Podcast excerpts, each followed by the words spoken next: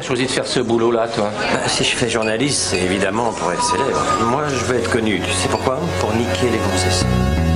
Salut c'est nos ciné, votre rendez-vous avec le cinéma qui vous revient en version club, notre petit salon de discussion mensuel autour des grandes et petites histoires de ce fantastique milieu du cinéma que nous aimons tant ici, une petite heure ou presque, où on va causer, débattre, rigoler un peu aussi et répondre à un maximum de questions car je suis sûr que vous en avez plein à poser aux trois joyeux lurons qui m'accompagnent ici en public à l'antenne Paris, Rafik Djoumi, salut Rafik. Salut ma belle. Julien Dupuis, salut Julien. Salut. Et David Honora, salut David. Salut Thomas. Ils ont la bouche pleine, ils sont en train de manger, c'est super. Terry Gilliam, le maudit, le festival de Cannes contre Netflix et l'étonnant projet Oaths de Neil Blomkamp. C'est le programme de ce No Ciné Club 7ème du nom et c'est parti. Bon, ça va, on vous fait pas chier là. Non, c'est sûr, je rêve. Et avant toute chose, on vous le rappelle, si vous nous suivez en direct sur Facebook et YouTube, vous pouvez interagir avec nous dans les commentaires, interpellez-nous, posez-nous des questions, on tâchera de répondre au meilleur, c'est promis. Et puis pour la première fois, nous sommes en public, on prendra donc aussi quelques questions à la volée ici à l'antenne Paris. Premier sujet du jour. C'était presque devenu une blague à force, on avait fini par ranger le film dans la catégorie Ces projets maudits qui ne verront jamais le jour, mais on avait tort d'avoir cessé d'y croire car Terry Gilliam lui ne renonce jamais. La preuve, on devrait enfin voir arriver au cinéma L'homme qui tua Don Quichotte, libre, très libre adaptation du chef-d'œuvre de Cervantes, que Gilliam tente désespérément de monter depuis près de 20 ans. On connaît l'histoire, tournage catastrophique en 2000 avec Rochefort et Johnny Depp, immortalisé par le documentaire Lost in La Mancha, tentative de remonter la chose avec Robert Duval, Ewan McGregor, puis John Hurt, décédé depuis Owen Wilson, puis Michael Palin, et enfin en 2017 le tournage avec Adam Driver, Jonathan Price et Olga Kurilenko. Sauf qu'entre-temps, bah, Gilliam s'est fâché avec son producteur Paolo Branco et que le film est désormais bloqué par une décision de justice attendue pour juin. Est-ce qu'on le verra un jour, ce film, messieurs? Qu'est-ce que vous en pensez? Rafik, tu es en train de manger du poulet, donc euh, bon, bah, je te pose pas la question. Écoute, je, je suis entouré de rouquins, donc je me vrai. console comme je peux. Est-ce qu'on verra le film un jour? Oui, je pense qu'on le verra. Paolo Ouais. Branco n'a peut-être pas ce, ce- ce- ce pouvoir. Bah, il a gagné, pour la, il a gagné le- la première fois, la première manche en justice hein, pour l'instant. Bah, il a qu'à le mettre, euh, il a qu'à- le mettre sur Torrent et puis on le récupérera tous. Enfin, veut vraiment qu'on voit son film, on le verra. Mais en salle, je veux dire. Mais est-ce qu'on a envie de le voir C'est ça. Est-ce qu'on a envie de le voir? Voilà, c'est ma Euh, question. Moi, personnellement, la bande-annonce m'a laissé froid, vraiment. Euh, euh, on en parlait euh, juste un peu, un, un peu avant. Il y a quelque chose que j'ai du mal à comprendre chez certains euh, grands cinéastes, on va dire en fin de carrière. C'est la façon avec laquelle ils abandonnent toute espèce de velléité esthétique. Et depuis, bah, depuis basiquement le début des années 2000, euh, Gilliam, c'est à mes yeux, c'est- c'est c'est plus rien, quoi. C'est-à-dire que il a des projets qui sont sur le papier très excitants quand, quand on se réfère au, au film qu'il a fait avant. En termes de, de, de soins euh, à apporter, ne serait-ce que simplement qu'à l'image. Enfin, c'est pas comme si on avait affaire à, je sais pas moi, euh, un Gary Marshall ou un mec comme ça qui a aucun, au- aucun style. Enfin, Il y a eu un style Gilliam ultra reconnaissable. Euh, Il y, a, il y, a, il y, a, il y a une focale qui porte son nom, quand même. Quand. La, la focale 14 mm qu'il utilisait partout pour faire ses grands angles, ces Dutch angles complètement dingues qu'on qu'on a dans Brasil, euh, etc. Que- Qu'un style aussi identifiable se soit complètement perdu dans une espèce de, de, de, de- comment je pourrais appeler ça de de, de- de capture vidéo un peu dégueu, quoi. C'est bon, bref. Et, et moi, je me souviens qu'on avait eu. euh, à une époque, un, un scoop qui était passé complètement inaperçu d'ailleurs.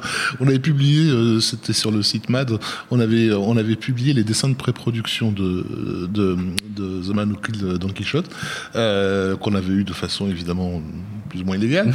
Euh, Totalement crapoteuse. Et, et, et ce que, ce que j'aimais beaucoup dans, dans, dans, dans ces, dans ces planches, c'était l'amour manifeste des textures, euh, Hmm. dans, dans le costume, dans les décors. Tu voyais, enfin, dans les, dans les effets d'ombrage, etc.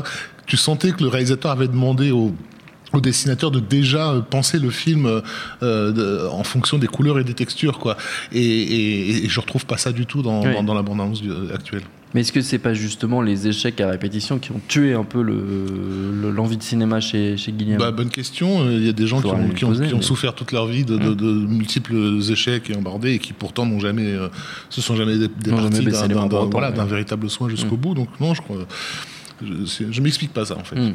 Julien Mais je pense qu'il s'est aussi confronté, et c'est aussi la problématique qu'il y a à ça. C'est un, mec qui. euh, Gu- Guillaume, il a besoin d'un certain montant en fait pour faire ses films, parce Oui. que euh, y a ses visions, parce qu'il y a cette ambition-là. euh, Et euh, mais lui, euh, son œuvre en fait n'est pas du tout adaptée en fait à cette catégorie de- de production. Et c'est l'histoire de, c'est l'histoire de, de, de sa vie, de son existence. Et puis. Euh, Bah, bah, ça, ça me fait bizarre de dire ça parce que c'est pas du tout mon discours habituel, mais je pense aussi qu'un mec comme Guillaume, il aurait jamais dû toucher au numérique. Euh, C'est vrai, ça- c'est- dans la bouche. Non, mais c'est vrai, c'est, je pense qu'il a. quelqu'un qui avait besoin de l'organique. Il avait besoin des effets spéciaux analogiques, c'est-à-dire Mm. qu'un film comme Bandit Bandit, qui pour le coup est un petit budget, euh, doit énormément, ou même Jabberwocky, euh, doivent énormément au fait que bah, c'est tourné en live avec des Mm. gens qui sont vraiment crades, etc. Quoi. Euh, sur Don Quichotte, euh, a- moi je pense qu'on le verra hein, de toute Mm. façon le film parce qu'il y a un trop gros manque à gagner, que de toute façon tout le monde en parle, donc euh, ils vont trouver un terrain d'entente, etc. Et que finalement c'est c'est presque un marronnier en fait. Les, Voilà, les c'est la luttes, blague euh, jusqu'au bout quand même. voilà, les le film est fini. déjà, on pas déjà sur voir. Ce film, effectivement, qui est pour le coup euh, littéralement un film maudit, euh, comme il n'y a eu euh, finalement euh, pas tant que ça en fait Mm. dans, dans l'histoire du cinéma. Enfin, je veux dire, à ce pas à ce point-là, point-là. à ce point-là, c'est quand même c'est c'est c'est c'est chaud, quoi. Ah ouais, c'est c'est kafkaïen. Enfin, c'est c'est surréaliste quoi. Et euh, euh, Ça nous aura donné un très bon documentaire d'ailleurs. D'ailleurs, c'est génial, c'est clair, hein, c'est- super quoi. Mais euh, le, moi, mon, mon inquiétude, c'est plus que je, je pense que Guillaume, il a un- et on le voit dans sa, son autobiographie. D'ailleurs, il a, il a, c'est un mec qui a un esprit de contradiction. Et les, les gens qui ont des esprits de contradiction, ils, ils fonctionnent dans l'adversité, c'est-à-dire qu'ils l'ont Hmm. pas euh, de façon euh, basique. Enfin, c'est- leur, c'est leur jus en fait. Hmm. Et, et je pense que à, à- son âge, il y a plus de la fatigue en fait qu'un jus. Et, c'est- c'est- moi, c'est ce- plus, c'est c'est plus ça en fait ce que je ressens un peu dans cette euh, dans cette bande annonce. Moi, je vais pas faire la critique du film avant de l'avoir vu et tout, Non, mais bien sûr, c'est pas le propos. c'est c'est un film qui semble un peu. euh, euh, Jonathan Price, moi je suis content de le retrouver chez Gilliam et Mm. tout dans l'absolu, mais c'est. C'était l'acteur de Brésil pour ceux qui. n'ont pas Voilà, exactement, mais. mais euh, Et c'est un visage euh, récurrent du cinéma euh. Oui, mais c'est pas. Il, il trim- il trimballe pas l'univers euh, incroyable. Mm. C'est pas un Don. Je pense que pour euh, un- incarner un personnage comme ça, il faut quelqu'un euh, d'énorme en fait. Bah, Jean fort. Pour le coup, Jean Voilà. Rochefort Bah apportait ouais. un truc. Voilà, totalement. Pour le coup, Et- c'était lui. Qui soit un peu en porte-à-faux là. C'est, il y a, il y a une, une certaine, je pense, euh, j'ai, peur de ça, moi, en fait, qu'il y ait une certaine Mm. lassitude en fait qui soit là-dedans Oui. et que, et c'est vrai que les propositions euh, de la bande-annonce, bah, ça fait un peu, euh, voilà, on a emballé ça euh, comme on pouvait parce que vraiment on avait envie de, de l'emballer, et puis parce que le projet existe depuis très longtemps, etc. Je me suis demandé ce qui se de passait Rafik si, Djoumi euh, qui ouvre du coca. C'est du coq. hein. C'est pas un P, donc. euh, Non, tout va bien, tout va bien, tout va bien. Personne n'a perdu sa dignité. Euh, voilà. Euh, c'est. c'est T'as peur qu'il soit allé vers la facilité Voilà, du c'est coup, euh, pas, sur un pas projet- forcément sur la facilité, mais enfin voilà, que ce soit un film de- de- d'un monsieur fatigué, ce qui était Mm. déjà le cas sur Théorème, qui est. euh, qui est un film euh, fatigué et oui, alors moi je suis pas, je suis pas comme euh, Rafik par exemple. Je trouve que Parnassus il y a des très belles choses dedans et tout encore, mais euh, mais, euh, mais mais mais dans Zéro Théorème c'était un film d'un vieux monsieur en fait. C'est ça Mm. moi qui m'avait brisé le Oui, cœur en fait. oui. C'est que je trouvais que c'était un film d'un- monsieur qui déjà euh, abordait des choses qu'il ne comprenait pas parce Oui. qu'il faisait pas partie de ce monde-là. Mm. Et, euh, et puis euh, d'autre part qui était un peu en, en bout de course quoi, qui était Mm. fatigué quoi. Et euh, moi j'ai très très j'ai très peur de ça quoi. Après j'espère qu'il va gagner, et j'espère qu'on verra le film. Ah, quand même, David. Non, bah, j'ai j'ai plus grand chose à ajouter. En fait, c'est. Ah bah, enfin, je suis- non, mais je suis Tu d'accord. que sur- pour les pizzas en fait. Ah bah, je suis, je suis d'accord sur le fait que, euh, que euh, enfin, en fait, ce qui est particulier avec ce, ce film, c'est que l'histoire, les conditions de son Mm. tournage ont complètement dépassé le truc Oui. et, euh, et finalement, euh, C'est presque trop d'enjeux pour un film en bah, fait. et beaucoup trop d'enjeux pour une, pour effectivement une bande annonce d'un Mm. truc où tout a l'air très terne, euh, avec peu d'idées euh, visuelles, peu de, de choses euh, attractives là-dedans, avec en plus mine de rien, en fait, le, le, le, le côté tout le monde s'en fout parce que tout le monde est en train de manger. Mais non, je t'écoute. David. Mais, euh, mais en fait, On, se fout, on se fout du Guillaume, mais pas de toi. là. les, les, les Non, mais- requins, ils se, ils se tiennent les coudes. En, en fait, au-delà, mine de rien, en fait, au-delà du, du, du côté, euh, du côté euh, film maudit, en fait, Mmh. ça- c'est- le, le- le film s'est pris euh, 10-15 ans dans la gueule, et, et ça, mine de rien, ça compte. C'est-à-dire qu'un projet qui était prêt à tourner euh, il y a si longtemps euh, devient complètement euh, à côté de la plaque euh, aujourd'hui et devient un truc. euh, euh, sur lequel, au-delà, en plus du, du fait qu'il y a le temps qui passe, il y a aussi l'usure des, des gens qui travaillent dessus. C'est-à-dire que comment on peut croire pendant aussi longtemps euh, à, à un projet artistique euh, qui a pris tant de bâtons dans les roues et, euh, Et, euh, et voilà, c'est, enfin, c'est cet épuisement, je pense que c'est ce qu'on risque de trouver dans le film, et, on, et ce qu'on a vu aussi dans les, dans les, deux, euh, les deux précédents longs métrages de, de Guillaume, qui en plus, euh, enfin voilà, on parlait du, du docteur Parnassus, qui, qui lui aussi était un, un film un peu film un maudit, peu maudit, euh, bah, parce quand que tu voilà. te retrouves avec ton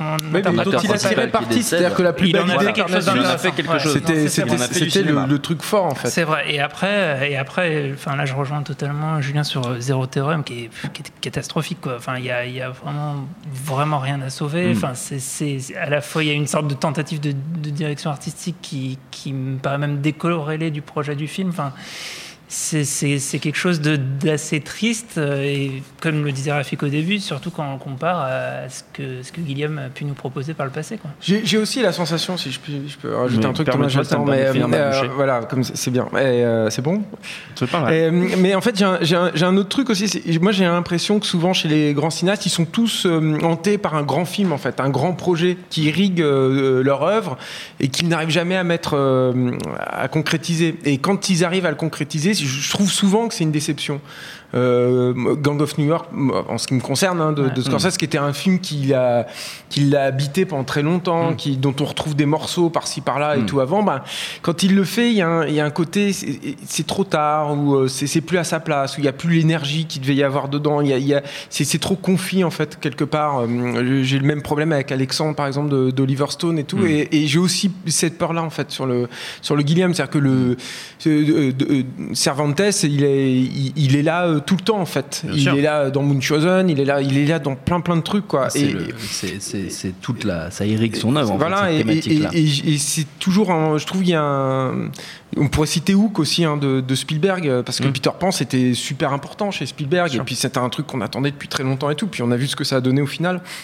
Il y a toujours un truc qui fonctionne pas en fait, dans, dans- je trouve, dans ces, ces projets au long cours euh, qui sont en plus euh, souvent des, des productions un peu euh, bâtardes en fait. Est-ce que tu penses ça de Silence aussi de Scorsese, qui est le projet qu'il a, porté toute sa vie? Euh, non, c'est pas. Ouais, mais j'ai l'impression que Silence l'a peut-être moins Ouais. influencé en fait sur le reste Mmh, de ses films. ouais, en fait. Du coup, moins- faut, faut pas que Del. Toro euh, fasse. euh, Montagnes hallucinées. Bien sûr que si, il faut, c'est obligé. C'est obligé, il a pas le choix. Rafik, tu voulais rajouter quelque chose? Non, non, mais on, on va pas revenir sur la, sur la carrière de Guillaume. Non, C'était pas le projet. pas le- C'était pas le projet. On nous demande par contre, on a une question euh, de nos amis qui nous suivent en ligne, euh, Xav, qui nous demande si c'était déjà prévu pour Guillaume que l'histoire soit contemporaine. Il me semble que oui. Oui. Oui, oui, oui. Oui, puisque Il Johnny s'est rendu compte euh, très vite que c'était pas possible en fait d'adapter euh, Cervantes Ouais. euh, de manière littérale. Bah, c'est pas seulement que c'était pas possible, c'était aussi, euh, comment dire, euh, de le ramener à un- de, de, euh, la sensibilité de Cervantes à un public euh, contemporain. Ça reste, c'est pas, c'est pas tout nouveau. hein. Mm. Euh, Je crois que le et- et personnage qui était incarné par le Johnny Depp a changé au fil du temps Le par personnage contre. de Johnny Depp était un publicitaire en fait, Voilà. un mec du Et marketing. qui- c'est voilà, c'est-à-dire- et le fait d'en faire un Sancho Panza, évidemment, c'était un, bah, Ah oui. un petit, un, un petit appel du pied au, au public. Il y a aussi pas- pas- pas- un peu chez Guillaume ce côté euh, av- avec le temps qui s'est un peu aggravé. C'est ça a toujours été un contestataire. C'est voilà, c'est un mec qui était euh, un peu dans l'agitation parisienne de la fin des années 60. On l'oublie. Hein. Euh, euh, à l'époque où il bossait à pilote et tout, il a, Enfin, il a fait une- un dessin, enfin une page pour pilote, mais Ouais. ouais, Hmm pour pouvoir partir au Maroc. Et, euh, euh, il, a, il a toujours été, on va dire, du, du bon côté de de- d'une certaine euh, conscience euh, progressiste, ouais, si tu Mm. veux, qui, qui, qui irriguait naturellement son œuvre, euh, sans que ça, ça paraisse jamais euh, Lourd, appuyé ouais. et lourd. Et Mm. plus on approche de la fin des années 90, et plus ça a commencé à devenir un peu euh, papy euh, Mm. euh, 68 art qui fait chier à la table. Bref, euh, à questionner les valeurs contemporaines, la, la société de consommation, etc. Mais Enfin, qui se sent d'ailleurs dans son autobiographie, hein, qui est Oui, t- oui. terrible à ce niveau-là. Il, y a, il y a pas mal de rancœur, et en tout cas, il y a un côté. Enfin voilà, quoi, un peu. C'était mieux avant, quoi, qui est un peu fatigant. Ouais. quoi. Et donc voilà, le, personnage de, de Johnny Depp était, euh, était son, ça- une façon pour lui de régler tous les, tous les, toutes les emmerdes qu'il avait eues avec les marketeurs pendant Ouais. toute, toute sa carrière. quoi. Euh, Et il en a fait un cinéaste maintenant. C'est parce que c'est un cinéaste maintenant dans, le, dans le, la nouvelle, ça pourrait être intéressant. Ça, ça peut être intéressant, effectivement. Euh, le No Ciné Club continue. C'est désormais une tradition avant notre prochain sujet, un petit jeu. Show me what you got. Et on va commencer par un petit quiz à destination de nos amis autour de la table, petit questionnaire spécial Monty Python, puisqu'on vient de causer Oh de, de Gilliam. Et ouais, ouais, ouais, ouais, on a mis le petit, le petit chronomètre euh, La- pour se la mettre dans l'ambiance. La réponse c'est The Larch. Non, c'est pas The Larch. Il n'y a pas de question sur The Larch. Euh, Allons-y, cinq questions. Le premier qui trouve va gagner, euh, comme toujours. Euh, première question. Qui sont les six membres des Monty Python? Pouvez me les citer Graham Chapman, Terry Jones, Terry Terry. Gilliam, John Cleese, Eric Idle. Il en manque un. un. Il en manque un. Oui, je l'ai, je le vois. Salaud, reviens ici. Bah alors Michael Palin. Oui Bravo Rafik Deuxième question. Dans le Sacré Graal, pour envahir le château des Français, les chevaliers s'inspirent du cheval de Troie, mais bâtissent un autre animal en bois. Lequel?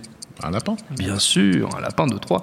On a notamment retenu du film la fameuse Sainte Grenade, récemment apparue euh, dans Ready Player One de Steven Spielberg. Mais quel est son nom complet? Holy Grail of. euh, je sais pas quoi. Non, les Grenades déjà. Tu Holy parles, tu Grenade. parles de très très loin. Holy Grenade. non Non? Ah, c'est la Sainte Grenade d'Antioche. Ah. Les Holy Grenade of Antiochus.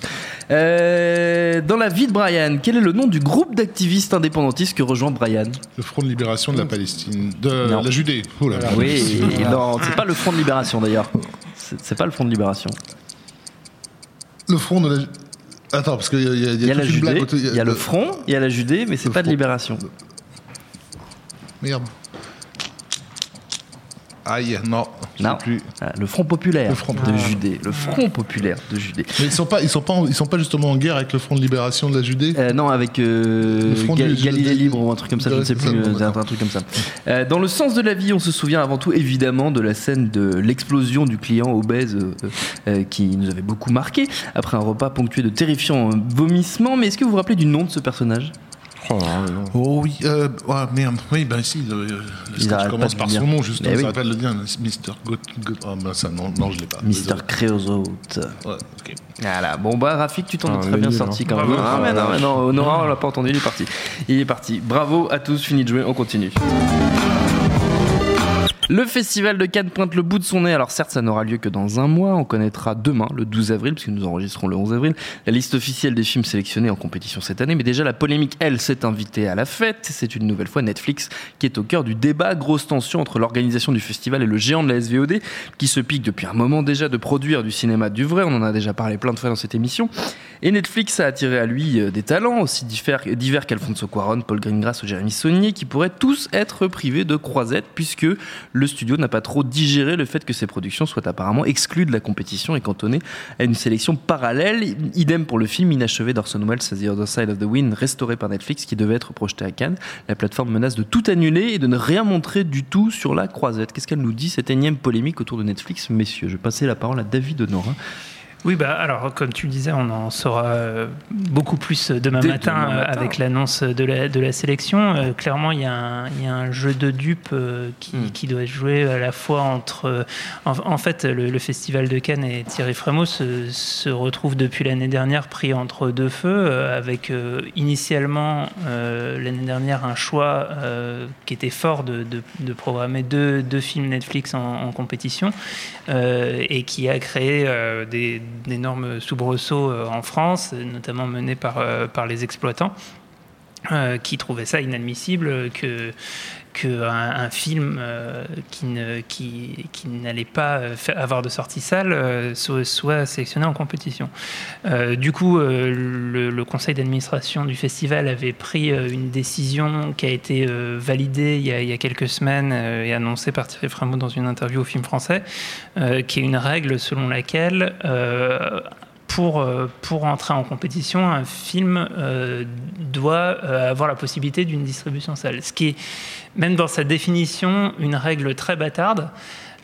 parce que, par exemple, en 2000, euh, 2009 ou 2010, par exemple, le, film d'Api Chapong Veracetacool qui avait gagné la Palme d'Or, On- Oncle Boonmi, euh, n'a trouvé un distributeur français que le jour du palmarès. c'est ça, le jour du festival. Donc, sur le papier, au moment de sa sélection en compétition, c'était un, film qui n'aurait a priori pas pu euh, être sélectionné selon le critère euh, de, de la, de la sortie salle, sauf si on le prend à l'envers Et c'est ce que Netflix doit aussi entendre, qui est de dire euh, non, en fait, le problème, c'est pas de ne pas avoir de distributeur, c'est qu'il ne faut pas que le distributeur soit Netflix ou, Hmm. euh, ou, un, ou un opérateur de SVOD. Sauf que le truc est bâtard, parce que du coup, si euh, le film n'a pas de, de- de distributeur, ça veut dire que Netflix peut rentrer en jeu à tout moment. Oui. Et, et notamment, c'est le cas de- du, du film d'Alfonso Cuaron, qui était.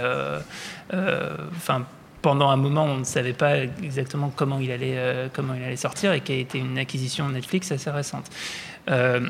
Euh, Qui est en fait un peu leur technique. euh, qui est part. leur technique, qui est leur logique. C'est-à-dire qu'à la fois, à la fois Netflix produit un certain nombre de, de- de films, mais aussi fait beaucoup Enfin, d'acquisitions. préachète, hein, si j'ai bien compris. ouais. Ou Ouais, préachète, ou Enfin, oui, c'est ça. C'est on a- vrai, que la notion de euh, production, voilà. et on en a déjà parlé à propos de D'annihilation de. de- d'annihilation, mais Ouais. aussi à, euh, l'autre film euh, avec Will Smith. euh, Ah oui, euh, Bright. Bright. Bien sûr. Euh, Chef-d'œuvre, film chef-d'œuvre. mémorable, Très, très bon film, inoubliable. Vraiment très bien. Donc, euh, donc voilà, et, et, euh, et- et là, on est clairement dans, un, dans, un- dans une bataille euh, politique, en fait, où euh, Netflix, euh, en fait, ben, simplement joue ses cartes pour pas être le dindon de la farce et, faire en sorte que, les films aient la meilleure exposition possible. Peut-être que c'est un coup de bluff parce que ça peut quand même être intéressant pour Netflix d'avoir des, films qui sont montrés même hors compétition à Cannes. Euh, sachant qu'il y a aussi d'autres catégories, sachant que Netflix, comme, comme il y a un marché du film et qu'il y a plein de films qui sont sans distributeur Bien à. Cannes, il y a aussi très, enfin, il peut très bien avoir des films sélectionnés dans, dans des, euh, dans des sections parallèles ou euh, même à la quinzaine des réalisateurs ou à la semaine de la critique qui, pendant le festival, deviennent des acquisitions Netflix. Donc, ce truc est un petit peu absurde. Euh, Il y, a, y a aussi l'aspect, comment dire, biaisé franco-français, qui est que le, le débat euh, n'est pas, n'est pas vraiment entièrement international et c'est pas la question de sortir au cinéma ou pas, parce que le, par exemple, Okja est sorti euh, au Oui. cinéma dans certains pays et dans certaines salles. Non, là, le problème, c'est la chronologie des médias en. Donc euh, il y a le, voilà, le problème de la chro- chronologie des médias, on y revient toujours, qui a été retoqué euh, il y a quelques Encore jours, euh, etc. Donc, donc voilà, donc c'est c'est euh, c'est assez complexe. Il y, a, derrière un débat de fond euh, sur euh, est-ce que le cinéma peut exister en dehors de la salle? Moi, je pense que oui. Euh, je pense que même en salle, il existe des choses qui ne sont pas du cinéma. Donc, à partir de là, euh, euh, voilà, le, le- il y, a, y y un rôle du Festival de Mm. Cannes, mais j'ai l'impression que, que celui qui a été pris n'est peut-être pas le- le- le- la meilleure solution et, et surtout reste trop focalisé sur des préoccupations euh, franco-françaises qui, à Mm. mon avis, affaiblissent le Festival. Et, et sur des préoccupations plus, euh, plus, plus symboliques en fait euh, Mm. qu'autre chose, parce que la, la question effectivement de savoir euh, à partir de quel moment un film euh, mérite-t-il mérite d'être appelé un, film, euh, elle a du sens dans les années 40. Euh, mais enfin, dès l'instant où est où sont apparues d'autres plateformes, il y a des problèmes spécifiques qui se sont posés, qui étaient notamment bah, avec la télévision, le fait que les films étaient plus vus à la télé qu'ils ne le sont en salle. Dès les années 80, euh, les, les boîtes, les, studios hollywoodiens reconnaissaient volontiers, euh, sans aucun problème, que la salle de cinéma n'était qu'une vitrine, euh, c'est-à-dire en gros un- une exposition du produit qu'ils allaient véritablement vendre ensuite euh, sur les chaînes du monde entier et, euh, et en vidéo. Euh, on- là, on arrivé en 2018, enfin, où en- encore une fois, le- le- la sortie salle, elle, elle a plus valeur de, de, de- de symbole qu'autre chose. Il y a, une, il y a une, une proportion stupéfiante de la population qui n'existe pas pour les, exploitants euh, salles. On le voit justement avec des cartons comme, euh, comme bah, Avatar par exemple, euh, dans, dans le monde, on se demande mais comme- comment se fait-il que ces films euh, fassent euh, non pas euh, euh, le double des, des, des- des autres blockbusters, mais le triple, qua- quadruple même. Enfin, on, on est à des, à, des, à des sommets délirants parce que il s'agit d'une population qui ne va jamais au cinéma. Et cette population qui va jamais au cinéma, qui a dû voir trois films dans toute sa vie en, en- en salle, Dès l'instant où tu considères qu'un film n'existe pas s'il n'est pas vu en salle, c'est comme si tu disais ce public-là n'existe pas en tant que public, tu vois. Donc c'est euh, c'est vraiment un, un- un- un combat d'arrière-garde pour moi et j'aimerais bien vraiment, enfin, on le connaîtra peut-être un jour, mais avoir le véritable avis d'un mec comme Frémaux euh, sur, sur toute cette affaire parce que moi, il m'est toujours apparu comme quelqu'un qui était justement euh, de son temps, euh, préoccupé par les mutations perpétuelles de, de l'objet cinéma, mais en même temps, en tant que président, il a l'obligation de, de, bah, de de servir toutes les parties en fait qui, font le qui font Cannes quoi si tu veux. Donc bah, il fait dans la diplomatie aussi hein, donc c'est peut-être pas son avis à lui de, de, de, de jouer ce, ce, ce bras de fer. Effectivement, et puis, euh, enfin, Julien, tu voulais peut-être euh, je Non, t'introduire, vas-y, mais j'allais rebondir là-dessus et sur le fait que, que effectivement, il y, a, il y a aussi une vision très pragmatique du truc, c'est-à-dire que qu'est-ce que ça veut dire la sortie salle et si, c'est- si c'est pour faire des, des sorties techniques ou de faire des sorties sur, euh, sur 10 copies euh, pour faire 50 000 entrées euh, sur un film et que, et que ça, ce, ce- ce truc permette de donner l'exposition euh, que peut donner le Festival de Cannes, c'est enfin, de l'hypocrisie et de l'absurdité. C'est-à-dire que clairement, euh, euh, Okja a bénéficié d'une. Et encore, c'est un mauvais exemple parce que c'est un, film qui aurait pu faire des, Oui. aurait pu faire des, des entrées au cinéma, mais euh, enfin, énormément de films qui sont dans le spectre et dans les canons de ce qui est sélectionné en compétition à Cannes euh, pourraient très certainement faire des scores de, de, de, de- vues, enfin être, être vus beaucoup plus largement dans le monde euh, que par les canaux de distribution classiques, tout simplement parce que euh, de fait, ça va souvent être des, des- des films qui, euh, qui sont euh, entre guillemets euh, un peu en dehors des, sentiers battus, donc euh, par définition visent des publics qui sont pas faciles à toucher, et Internet permet ça de, de- mettre euh, en, enfin de faire rencontrer le film avec un public spécifique.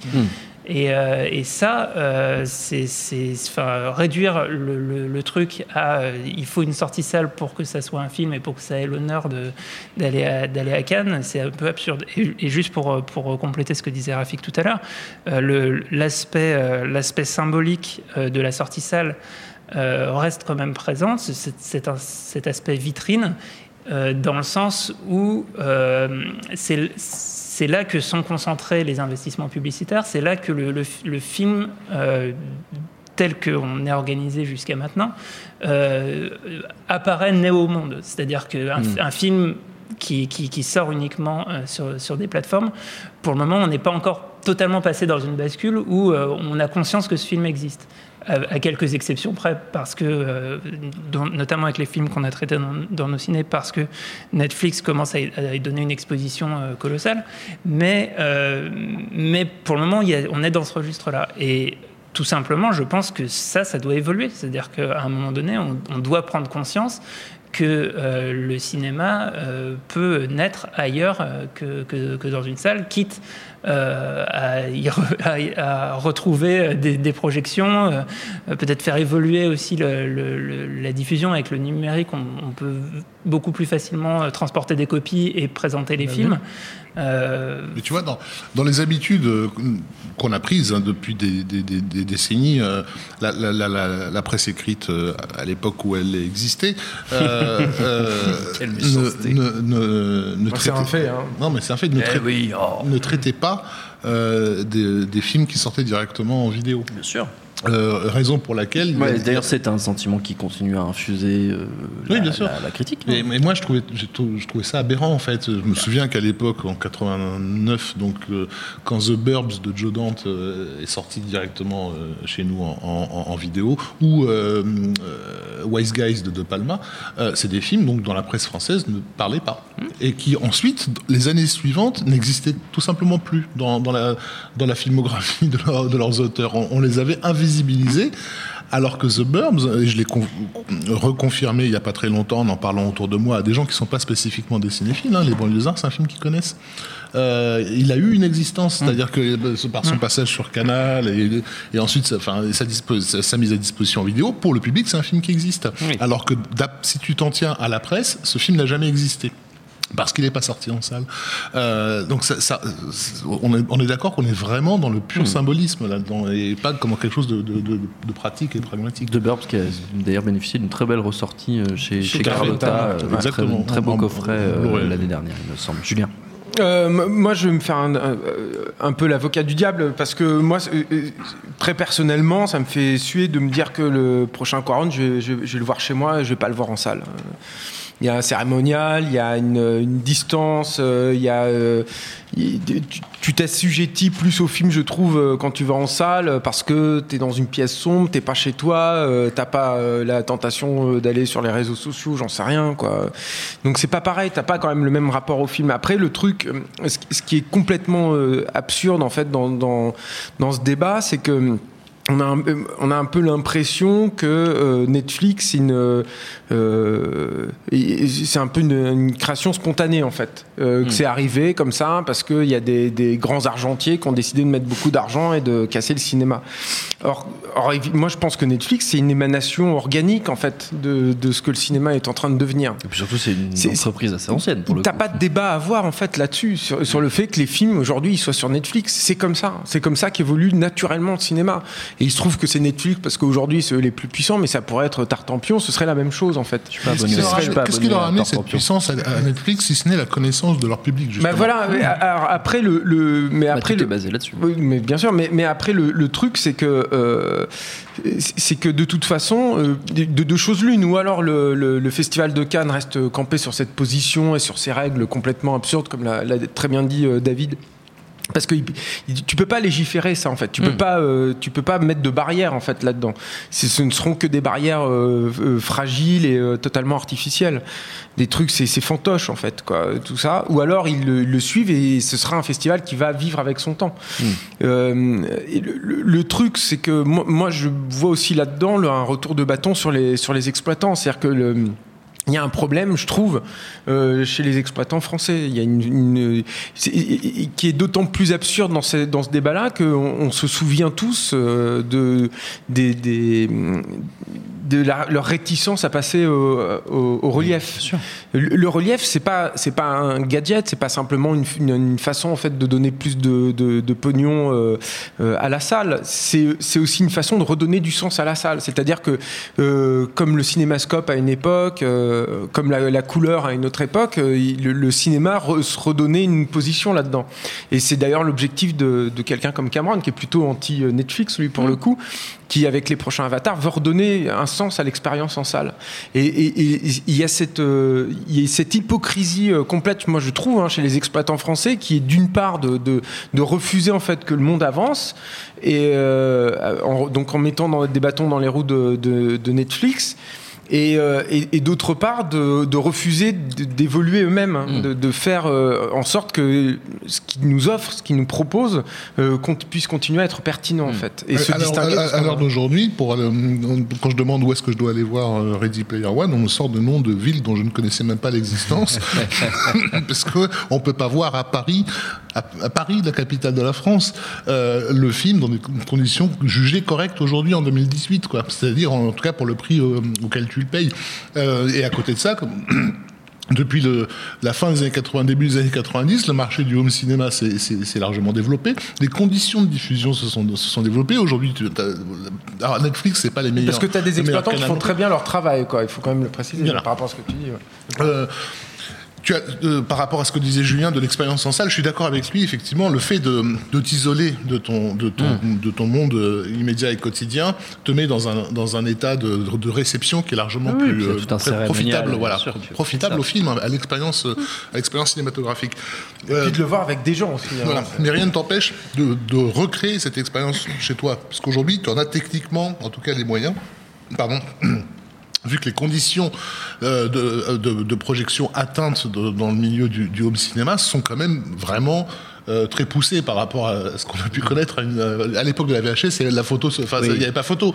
Aujourd'hui, que tu as, moyen d'avoir un vidéo- une vidéoprojection avec un écran de, de, de- de 3 mètres de base euh, et un son 7.1, euh, qu'est-ce que tu vas aller foutre chez, chez, chez l'exploitant d'à côté dont, dont le matériel n'a pas été changé depuis 1982 quoi. Donc tu veux, il y, a, euh, y ça à prendre en compte aussi. Le- si certains cinéastes aujourd'hui sont font moins la, la tronche à l'idée que leur film passe directement sur Netflix et ne passe pas par la case cinéma, c'est parce qu'ils savent aussi qu'il y a un certain respect de leur travail qui, va- qui est- qui est- qui est assuré, tu vois. Les films, euh, quoique, euh, on a entendu parler de, de cas de recadrage sur Netflix euh, dernièrement, donc ça, reste quand même à, à- à surveiller. Et ce qui a donné à Netflix donc cette, cette puissance, faut pas l'oublier, c'est, euh, à, la, à la base, c'est une, entreprise euh, de de DVD par correspondance, ouais. euh, ça, veut, ça veut dire que c'était une boîte qui, par la force des choses, a très vite compris euh, qu'il qu'il existait un public pas comptabilisé en fait parce que ceux qui commandaient par correspondance c'est ceux qui avaient juste aucun vidéoclub dans, dans leur dans leur coin au fin fond de la campagne etc ils ont fait leur première fortune sur ces gens-là. Ils savent très bien qu'il existe un marché énorme monstrueux de gens qui n'ont pas accès à et même pas, même pas accès à de bonnes salles de cinéma. Et c'est et c'est sur ces gens-là aussi qu'ils qui, qui, ont qu'ils ont fait leur leur fortune.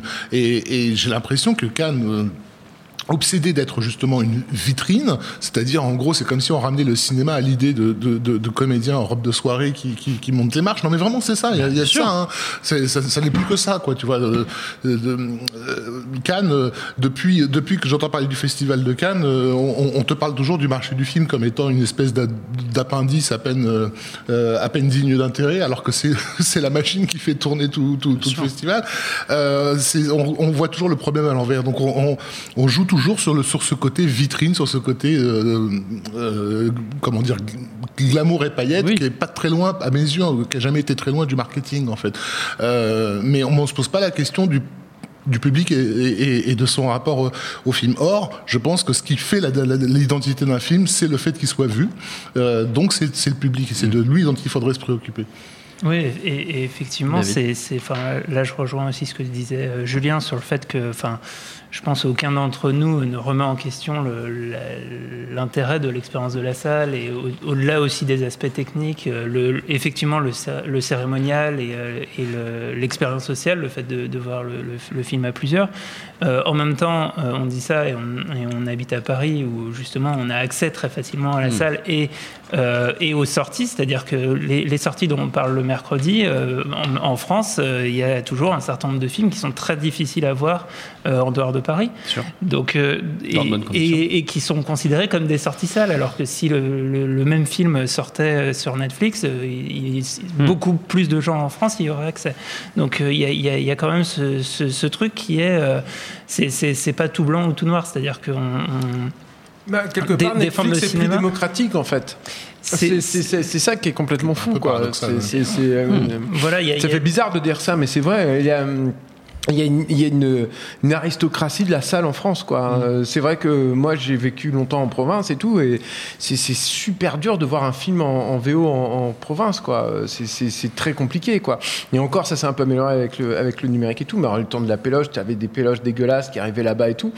Tu as une société quand même à plusieurs vitesses. hein. Euh, Tous les spectateurs ne sont pas égaux en France. hein. Et, et du, et du coup, le, le- le problème, c'est que le, le- structurellement, le cinéma français est organisé pour empêcher la compatibilité entre cette approche euh, démocratique de l'accès au cinéma et, euh, et, le, et le fait de défendre l'expérience de la salle. C'est-à-dire que on se recroqueville coûte que coûte pour défendre la, la salle, finalement au mépris euh, de l'accès au film. Et, là-dedans, la, chronologie des médias et, dans, ces enjeux-là, euh, en fait, le- c'est c'est- c'est pas pour rien en fait que le, que le Festival de Cannes fait marche arrière, c'est que dans les euh, dans les, euh, les lobbies et les rapports de force, les exploitants sont extrêmement puissants parce que c'est eux qui sont en contact direct euh, avec les spectateurs. Et, c'est- et- et c'est- et c'est- on ne peut pas, euh, euh, quand on est producteur ou distributeur de films, euh, on peut pas se, enfin, ce serait se tirer une, une balle dans le pied que se mettre à dos les exploitants. Donc, dans les discussions, ils ont très souvent le dernier mot. Oui, et en même temps, ils se mettent, ils se mettent à Et dos- eux-mêmes, ils se- à, à oui, terme, et- à ne pas vivre avec leur temps, sont en train voilà, de se tirer une balle dans le pied. mettent, ils se mettent à dos Netflix, qui, qui, qui, pour le coup peut, peut témoigner d'un rapport justement au public encore euh, euh, aussi important que, que, que celui auquel prétendent les, les exploitants. Mais je veux dire, on, on- on- on approche d'une configuration où en gros on va considérer qu'Orson Welles et Martin Scorsese n'ont pas leur place au Festival de Cannes. Oui, ça devient, Ça devient un peu Ça ridicule. devient un Et- petit peu étrange. Et il faut se méfier juste d'un- d'un d'un- d'un dernier truc pour finir, c'est que euh, pendant très longtemps, euh, on, on a attendu en France l'arrivée de Netflix Hum. et euh, Canal, euh, qui était euh, le mieux placé pour euh, proposer une, une, une offre concurrente et alternative pour les attendre, euh, a, a verrouillé l'ensemble des discussions sur la, la chronologie des médias et s'est arc-bouté euh, et a attendu pendant très longtemps, ce qui fait qu'aucun concurrent euh, notable euh, n'a pu émerger et on se retrouve avec un- une société qui américaine, qui paye ses impôts un peu à sa manière et qui est en train de retourner complètement l'industrie. euh, alors qu'on avait largement le temps de développer quelque chose de- de- d'efficace. Et j'ai un peu peur que la, la salle prenne un, un chemin un peu parce que quand tu vis pas avec ton temps, bah, t'en t'en payes le prix malheureusement. quoi. On nous demande juste euh, notre avis sur euh, la position de Spielberg à ce propos, parce que c'est vrai qu'il a, il a, il a récemment commenté euh, toute cette histoire en disant, en gros, euh, si tu fais un film sur Netflix, tu fais un téléfilm, donc euh, t'as pas ta Mais place dans un festival. Moi, je le trouve super bizarre en fait, cette déclaration. C'était un téléfilm, c'est ça c'est ça qui me semble bizarre non, aussi. Non, non seulement ça, mais en plus je me souviens de cette euh, conférence qu'il avait donnée avec Georges Lucas où ils annonçaient euh, la, la mort en fait du cinéma et que euh, ce qui est en train de se passer, c'est-à-dire que il disait ça va se rétrécir à quelques films événements euh, qui sortiront dans les salles IMAX, en gros euh, les IMAX plus plus plus, et que tous les tout- toutes les œuvres euh, un, un- un peu en, en dessous, en tout cas au niveau budget, au niveau spectaculaire, seront di- directement distribuées en, euh, à la télévision de mémoire. hein, je cite un peu ce qu'ils avaient dit en c'est substance. clairement le cas. Enfin, on, Mais- on- mais- on a Et pas- on, on se dirige complètement là-dessus, et je trouve ça super bizarre en fait du coup que qu'ils disent ça. Pour fait. moi, pour moi, C'est- Spielberg, sur les sujets politiques ou sociaux, a souvent des, des prises de parole un peu incohérentes, et no- notamment sur, sur cette question-là. Il me semblait qu'il avait, qu'il avait soutenu le projet de Sean Parker euh, de- de- d'une forme de cinéma à domicile. Donc, euh, parfois, peut-être que. En interview, il dit des trucs euh, juste pour que telle personne soit content à tel moment. Enfin, je il sais pas. Il, il veut pas faire, tout il veut trop faire secouer. plaisir aux humains. C'est ça. il essaie, c'est un métamorphe, il change de forme tout le temps. Euh, le No Ciné Club continue notre- avant notre prochain sujet, évidemment, il y a encore un, un petit jeu, vous en doutez. C'est dans Sgt Pepper. C'est. Tu vas la fermer, oui ou merde On parle de Lénine, Vladimir Ilitch, Ulyanov Et rien que pour faire plaisir à David Honora qui adore ça, qui m'en redemande à chaque fois, ce sera un jeu musical. Mais oui, comme on a parlé de Cannes, 5 extraits de 5 BO de films primés sur la croisette au cours des décennies précédentes. Comme toujours, le premier qui trouve a gagné. C'est parti, premier extrait. Julien a trouvé. Faut parler dans les micros par contre. Hein. Non Ah non, putain. C'est la musique de Blow Up Ah voilà, c'est ça. d'Antonioni. Herbie Hancock. Ah ouais, pas mal. Palme d'or, 1967. Sept. 1967. Deuxième extrait. Conversation secrète. Voilà, bien sûr. Ah. David Shire. David Shire. Bravo Bravo, messieurs. Palme d'or, quelle année? 74, non? Bien, 74, effectivement. Troisième extrait. Paris, Texas. Oui, Ray Cooder, c'est ça Ouais. c'est ça. Palme d'or. 84. Bien, bien, bien. Je- je- C'est que des chiffres en 4. Ouais, c'est pas mal. Tro- euh, quatrième extrait. C'est C'est Earps. Non, c'est pas C'est ça ouais, C'est Lula, Ouais, ouais. tout à fait, ouais, oui. Qui c'est qui chante Bah c'est Nicolas Cage. Mais oui. Ouais. Une chanson d'Elvis Presley. Palme d'or 89. Non, Non, 91, Non. 92. 90. 90. 90. Putain, 90, merde. 90. Avant eh ouais. Barton Fink. Eh ouais. Allez, cinquième et dernier extrait. C'est Pulp Fiction, c'est le fiction, ça Bah oui. Mais alors, est-ce que vous sauriez me dire le nom du groupe et le nom du morceau Euh, C'était Tarantino. Oui, si, je l'avais. Non, je l'ai plus. Ça, je l'ai. Non, je l'ai pas. The Lively Ones. Le morceau s'appelle Surf Rider. Surf Rider. Palme d'or Putain, 94. T'as pas trouvé David quoi Si, si, Franchement. mais j'ai- j'ai pas dit fort. Tu l'as pas dit fort, mais tu le savais. Merci à tous d'avoir joué. Prochain sujet. Alors justement, pour faire suite à notre euh, discussion autour de Netflix et des nouveaux usages, si beaucoup de réalisateurs sont passés au fil du temps de la bidouille, du bricolage de l'indépendance à l'opulence, aux largesses des studios, ceux qui font le chemin inverse pour retrouver la fougue expérimentale de leur début sont assez peu nombreux. Aussi, le talentueux Neil Blomkamp, qu'on suit depuis longtemps ici à nos ciné, ne cesse de nous intriguer avec son projet Haute Studio, son laboratoire à lui où il fabrique des courts-métrages tout à fait passionnants et d'où va partir son prochain projet de long-métrage qui sera en réalité une déclinaison d'un de ses courts, Firebase, l'histoire du- histoire de guerre de Vietnam euh, mixée à de grosses louches de paranormal, une confrontation réelle imaginaire comme Blomkamp les affectionne. Une des particularités de la chose, c'est que le réalisateur semble avoir bien euh, intégré l'émergence des nouveaux usages numériques, justement, et donc va faire appel au crowdfunding pour financer une partie du film. Ça y est, c'est fait depuis, depuis ce soir, il me semble. Il a par ailleurs choisi la plateforme de jeux vidéo Twitch pour présenter ses projets sous forme de mini-festival en ligne assez inédit dans son genre. Est-ce qu'il a tout compris il y avait Camp. Steam aussi, hein, sur le, parce qu'on Ouais. pouvait acheter ces, ces- ces cours sur Steam. Je vous invite à, à le faire d'ailleurs, parce que euh, tu, tu as avec euh, des, des petits bonus. Mmh, ouais. T'as des, t'as des, des artworks, t'as des les, les modèles 3D en fait des personnages numériques en fait qui créent. C'est, c'est, c'est réjouissant en fait. Tu regardes ça comme tu regardes une belle sculpture. C'est, c'est vraiment super.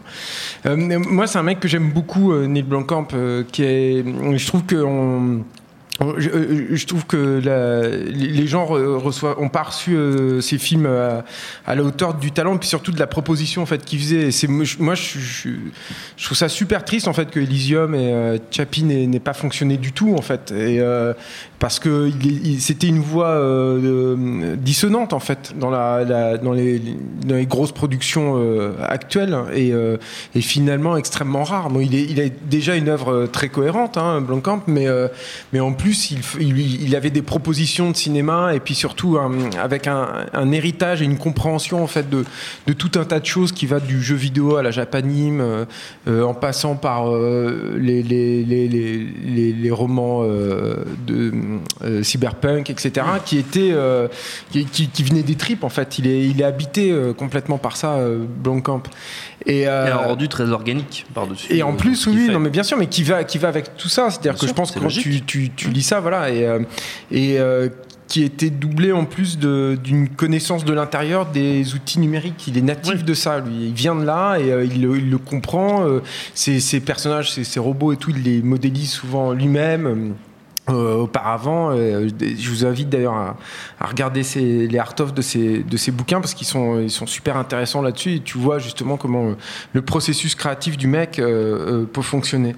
Et, euh, et, et le voilà donc qui, est- qui a été débouté. Alors déjà, il, a- il s'est mangé de, de plein fouet, surtout l'échec de Chappie qui a été quand même un, un échec bien, dur, bien ouais. cinglant. Quoi.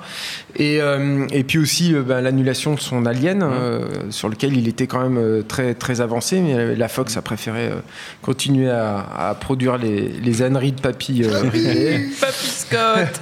Qui apparemment en plus là était plus ou moins voilà c'est ça en gros quoi. Malgré le soutien de Sigourney Weaver Voilà. euh, de, euh, auprès de Blomkamp. et alors moi ce qui me le rend encore plus euh, sympathique euh, Blomkamp c'est que plutôt que de se dire ah bah je vais peut-être accepter un- une marvelerie ou euh, un, un film de studio ou machin et tout le, le gars en gros il a il a mis en jeu une, une grosse partie de ses moyens et et alors, il a levé un peu des fonds, mais pas, mais pas beaucoup. Il avait, il avait posté un, un petit gif en fait, euh, qui était à, à hurler de rire, où il disait voilà le modèle économique de Hotz, et c'était une, une- poubelle. une grosse benne à ordures où on jetait des billets qui, qui s'enflammaient en permanence. Quoi.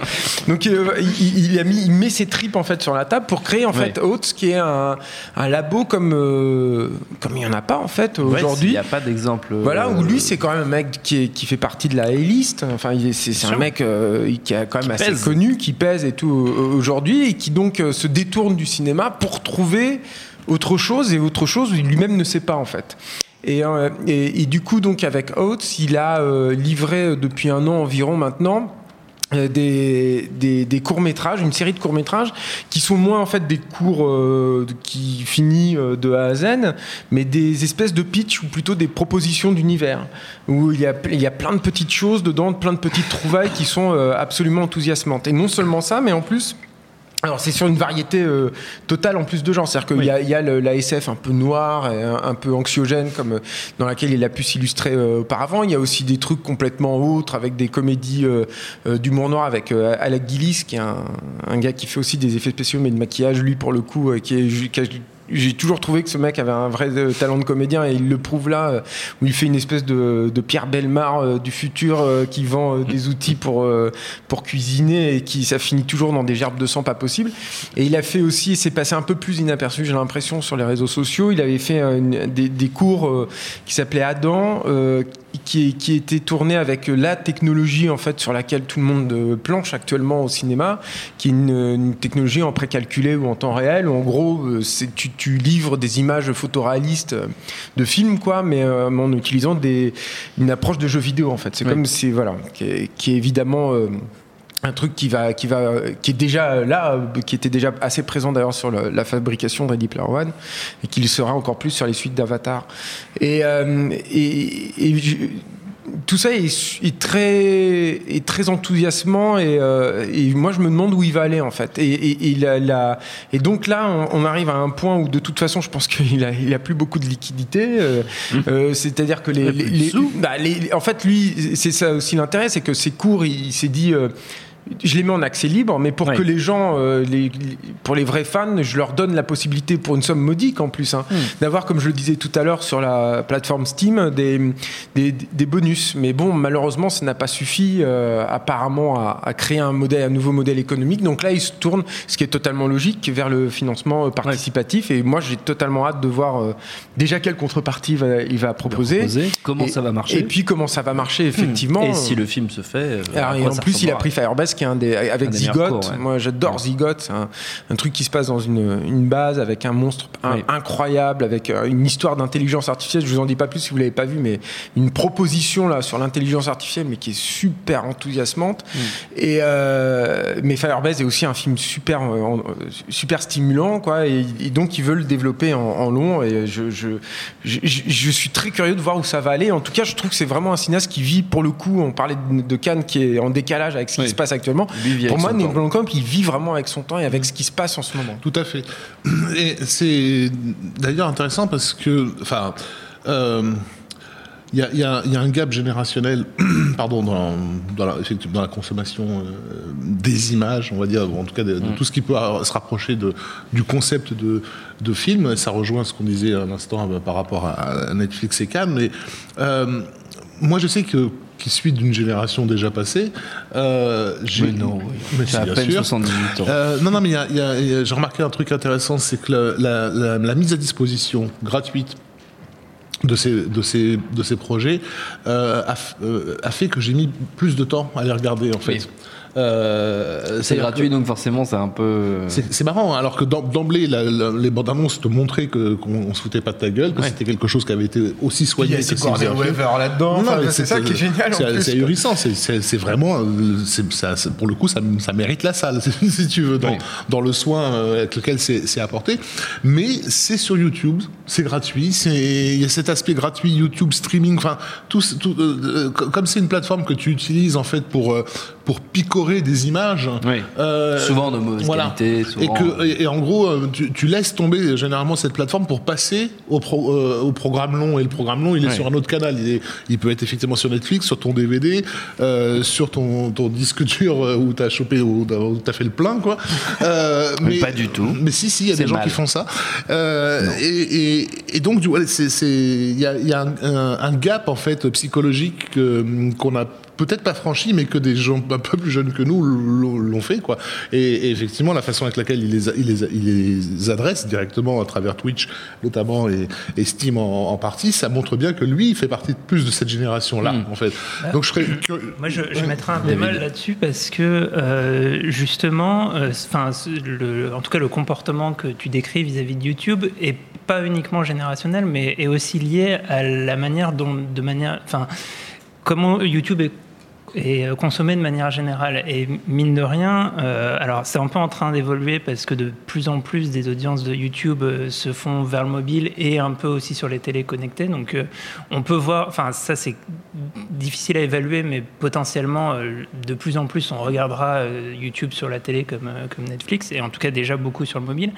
Et du coup pour moi il y a un écueil dans lequel peut-être il tombe un petit peu, c'est-à-dire le risque de reproduire euh, des formats narratifs euh, existants et installés comme le court métrage et le, long métrage et de le mettre euh, dans des canaux qui ne sont pas forcément les meilleurs pour le, pour le, pour le transporter. Et du coup, ça c'est un truc, bah, d'ailleurs, enfin, sur ces questions, je vous invite à écouter le podcast NoTube qu'on fait avec Vincent Manilev qui parle de l'actualité de, YouTube. On a notamment reçu Cyprien qui, est le, qui gère la, la, chaîne française la plus suivie et il nous expliquait qu'il avait du mal au auprès de ses abonnés, il a plus de 10 millions d'abonnés, euh, à faire passer la fiction. Et, euh, et, que quand il postait des courts-métrages, euh, il avait beaucoup de commentaires de gens qui, qui, en fait, préfèrent quand il fait des face-cam dans sa chambre tout ouais. seul. mais ça, c'est le public et, de, de, de, Cyprien. Enfin, et, oui, mais, depuis mais de, François, coup, de François Descraques, il l'a suivi et, en ligne. Et qui, en même temps mais, mais moi, ce que je trouve avec le public de François Descraques, c'est que justement, il a une forme narrative qui me semble plus proche de, de, de, de Mm. YouTube, avec aussi de la continuité, avec peut-être des- de, de l'interactivité, des, des- des détails à trouver qui vont faire qu'on va commenter, euh, un, un certain nombre de choses qui peut-être, euh, enfin, en tout cas, sont à penser. Et je, et je pense que la- quand on, on diffuse un, un contenu narratif euh, sur YouTube, c'est pas la même chose que sur Twitch, et c'est c'est pas la même chose qu'en salle, c'est pas la même chose que sur la télévision, et qu'il y a un certain nombre de parfois de choses qui peuvent relever du détail, mais qui, qui, euh, qui vont avoir une vraie importance dans la, dans la manière dont, dont c'est reçu. Et euh, au-delà des barrières générationnelles, c'est-à-dire que c'est c'est pas parce qu'on est vieux ou parce qu'on est jeune qu'on va se mettre ces barrières-là ou qu'on va. Ouais. Il y a, non, je pense qu'effectivement, c'est, En tout cas, pas ça- encore très clair et c'est pas, c'est pas définitif. T'as bien fait de noter. quoi. Enfin, Tu as bien fait de noter qu'il y avait effectivement de plus en plus de téléconnectés qui permettaient de, de voir YouTube et du coup ça entraînait automatiquement euh, des, pro- des programmes plus longs. Euh, mais il y, a- il y a un autre aspect quand, quand, quand Julien a dit qu'il aurait pu euh, céder à la facilité et aller faire une marvellerie. Euh, moi, ces, ces, ces, ces moyens métrages de, de, de Oates, euh, je les ai vraiment vécus comme, euh, comme du comic book. Euh, dans, la, dans la façon justement avec laquelle je les, je les ai consommés et l'esprit que j'y ai trouvé, j'avais plus l'impression de me taper un comic book qu'en dépensant euh, 13 euros pour aller voir, euh, ce que je ne fais jamais d'ailleurs, pour aller voir un Marvel au cinéma. Euh, et, euh, et, et, et ça me ramène aussi, ça nous ramène à l'idée qu'à l'origine, euh, le comic book, il est fait sur un papier de pas très bonne qualité parce qu'il est fait pour être lu dans les transports en commun euh, et jeté à la poubelle. Et, mais, mais que la qualité de certains comic books a fait en sorte que certaines personnes ont décidé de ne pas les jeter à la poubelle et de les mettre dans un, dans un meilleur écrin, si tu veux. Et j'ai un peu l'impression qu'on refait ce, ce chemin-là, c'est-à-dire que c'est comme s'il lançait sa- son, son- son- son propre Marvel à lui, si tu veux, son, son Marvel-verse euh, personnalisé, on va dire, euh, en, en tentant un peu plein de, de formules diverses et variées. Et pour des gens qui consomment euh, dans les transports entre deux et qui non entre guillemets ne jettent pas mais le fait que ce soit du streaming c'est comme si à la fin du une fois que tu as regardé le programme il, il- il est de fait à la poubelle euh, vu qu'il n'est pas conservé dans dans la mémoire vive de ton ordinateur.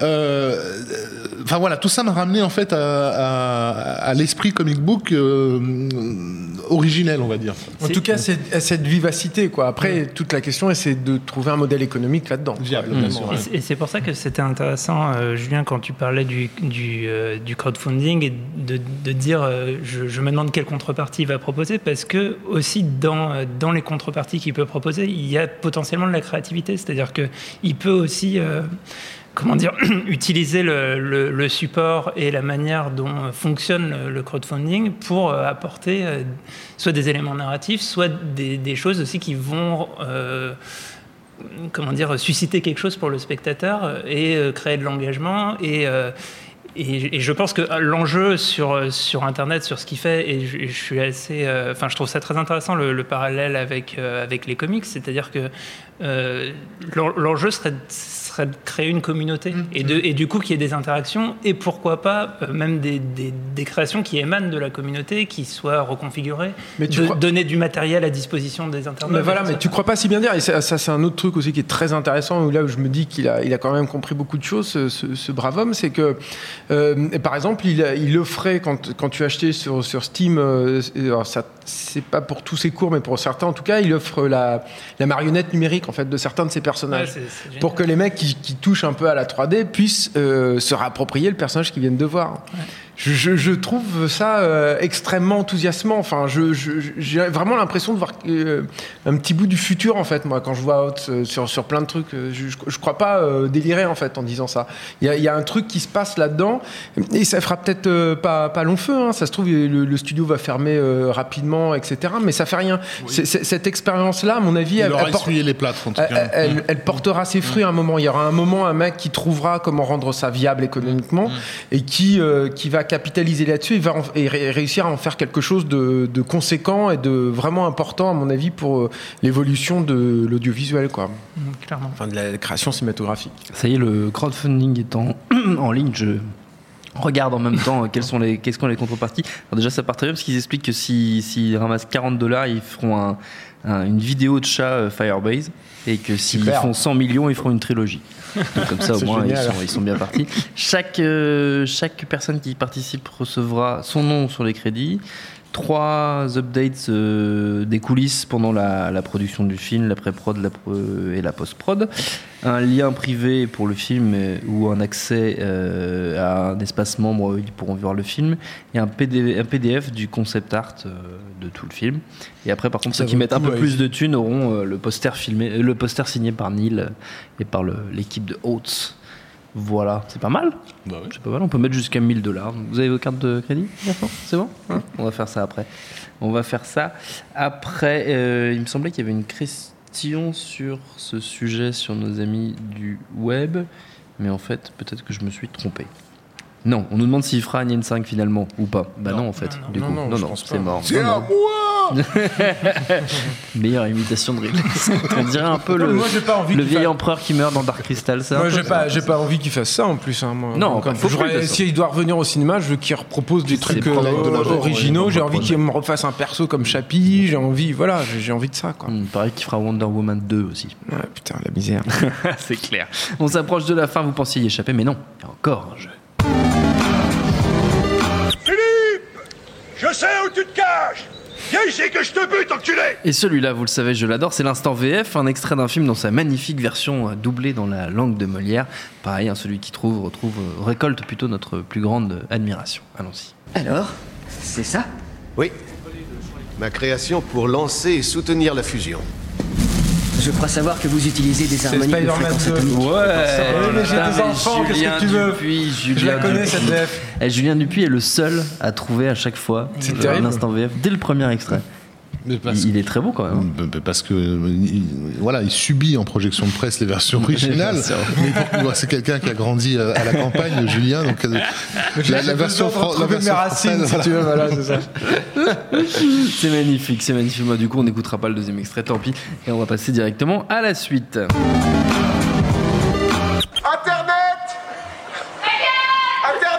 Et on va déballer les questions de nos amis internautes qui nous écoutent avant de prendre les questions de nos amis qui sont dans la salle, les quelques courageux qui sont restés, puisqu'il est déjà 4 heures du matin, euh, jusqu'au bout. Alors, il y avait quelques questions. Je reprends un petit peu le fil des trucs qu'on m'a envoyés.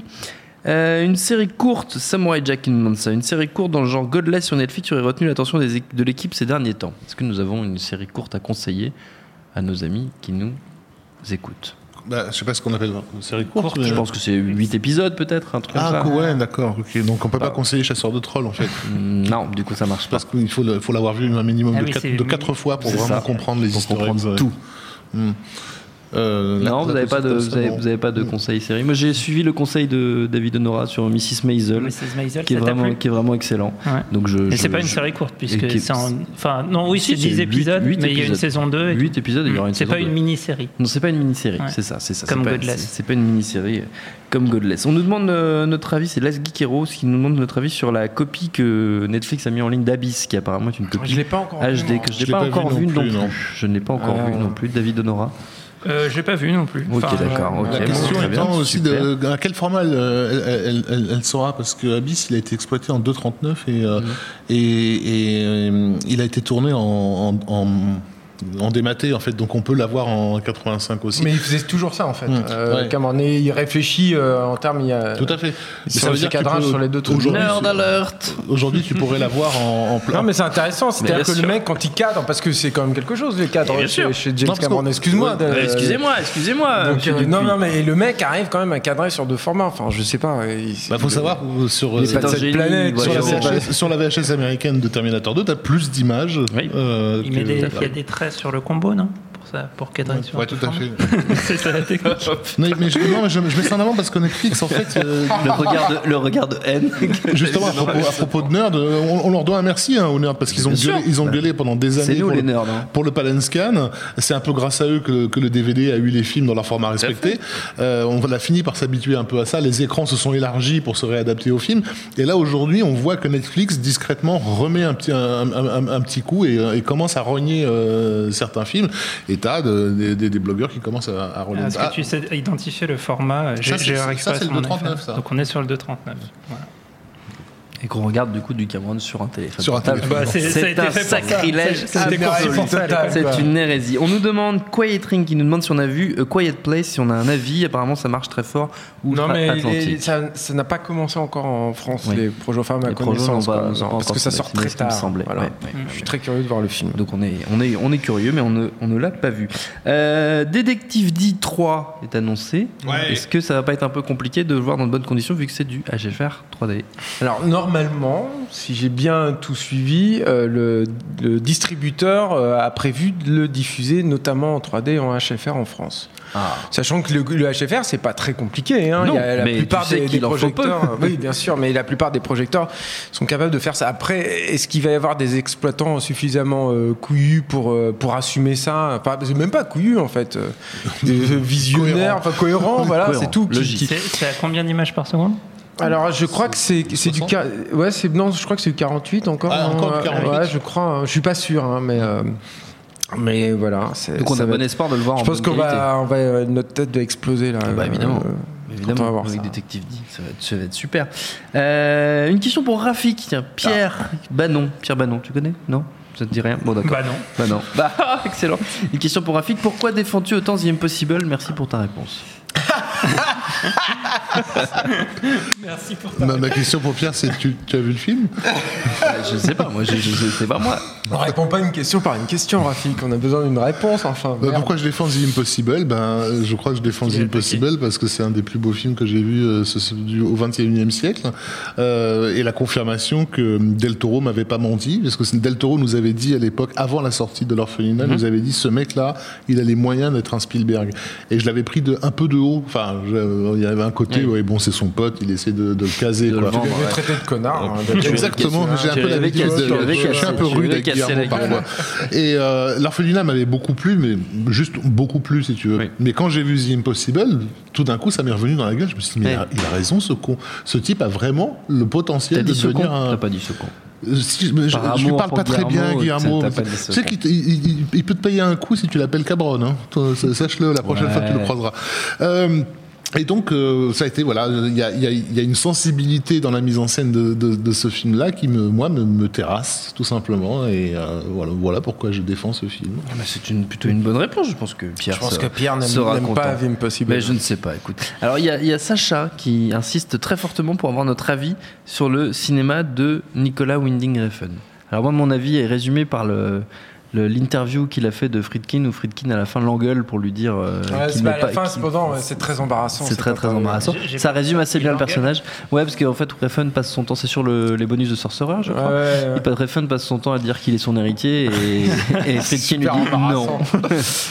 Donc voilà, moi ça c'est mon avis à moi. Votre Bah, avis moi j'aimais vous bien les pushers Ouais, les pushers c'était rigolo. voilà Le troisième, moi, j'aime bien. Ouais. Mais euh, moi, j'ai vraiment. Le pas- guerrier silencieux, non Et peut-être Ah aussi non, les non, pushers non. avaient pour eux, avaient Moi, pour j'ai- eux que, que le mec mettait sa vie en jeu, littéralement, quoi, pour, les, pour les faire.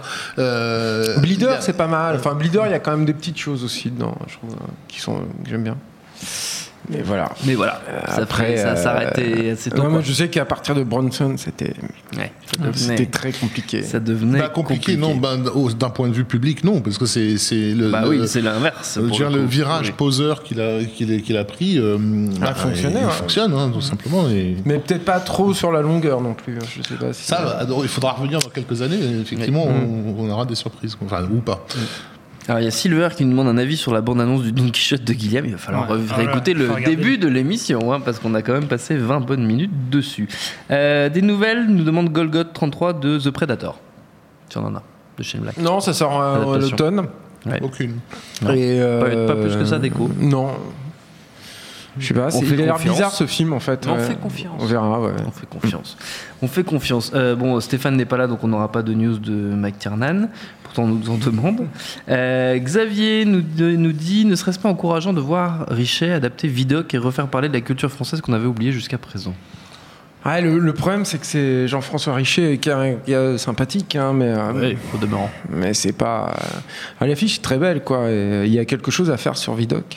Et puis il faut nettoyer le Il y a personnage quand même. quelque chose à faire, tout à fait. Mais, euh, c'est- c'est- ce qui est terrible, c'est que c'était une très bonne idée sur le papier hein, à l'époque où le projet a été, a été lancé. euh, on- bah, c'est notre ami euh, David Fakrikian qui était euh, derrière cette, euh, cette idée à la base, quoi, euh, d'avoir compris très tôt que Vidocq est un super-héros euh, et, et- et de surfer en gros sur le succès des Batman de Burton pour, euh, pour revivifier un peu cette, ce pan de, de culture populaire française qui est complètement zappé par le, par, par le public.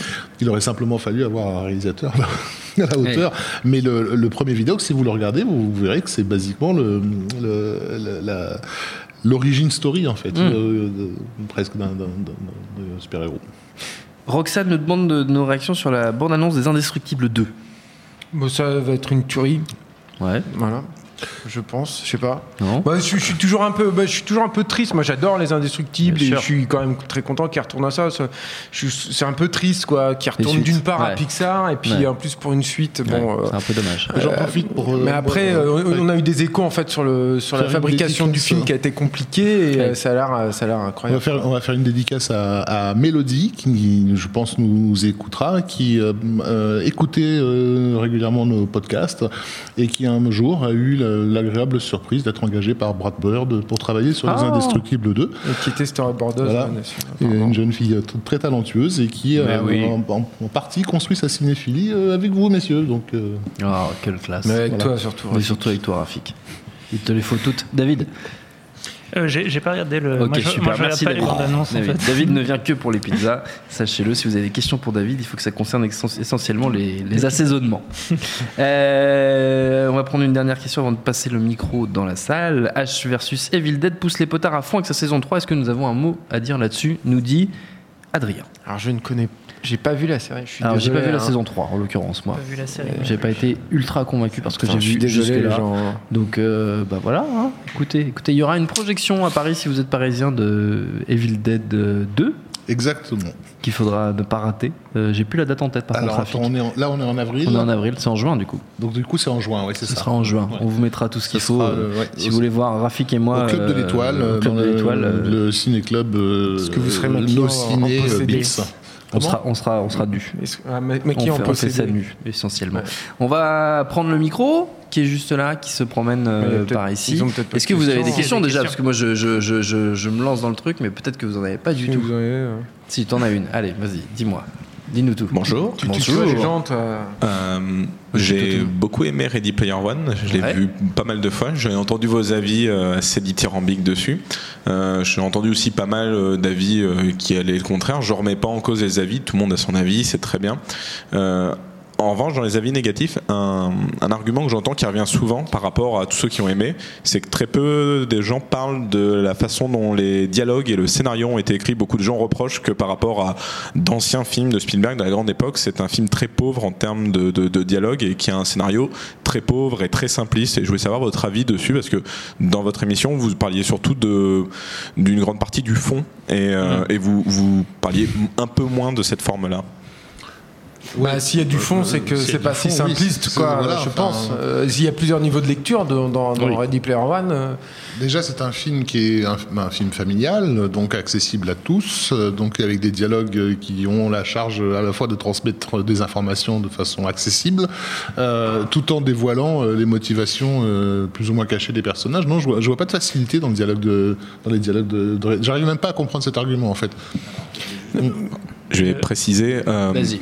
Souvent, j'entends par on parle par exemple des Indiana Jones, de Jurassic Park, de E.T. où on parlait de la, la richesse des dialogues. De- C'était une manière d'écrire de l'époque euh, où, les- la façon dont les personnages se répondaient, il y avait quelque chose euh, de très riche. Et là, beaucoup de gens euh, reprochent souvent que c'est quand même Je suis pas assez d'accord. pauvre. hein. Jurassic Park s'est fait accuser d'être un film débile. Enfin, genre, euh, à sa sortie, Les Aventures de l'Âge perdu était considéré comme un film débile à sa sortie. Enfin, je veux dire, c'est le lot de tous les films de Spielberg depuis le début. Donc, je vois, je vois pas ce qui a changé à, Mais il y à a- ce niveau-là. Il y a quand même un truc, je, je dois dire, puisqu'on est sur ce sur ce film et euh, sur les réactions qu'a pu euh, susciter notamment le podcast qu'on a fait, Tout à fait. euh, qui sont, je Assez trouve, euh, très violentes, quoi. Et, euh, et Les gens, il et- faut prendre un peu de drogue. hein, non, mais c'est pas ça. hein. C'est que non, mais je peux le comprendre parce que nous on est enthousiaste, donc je pense que c'est euh, ça contrebalance par ça. Mais euh, je je sais pas. J'ai quand même l'impression que les gens se trompent de combat. Enfin, je, je Hmm. vois pas pourquoi un film comme Ready Player One a- attise autant de autant de haine. Et à mon avis, euh, on verra. hein, mais Avengers 3, à mon avis, ça va passer comme une lettre à la poste. C'est-à-dire qu'il va y avoir les fans hardcore qui vont y aller, qui vont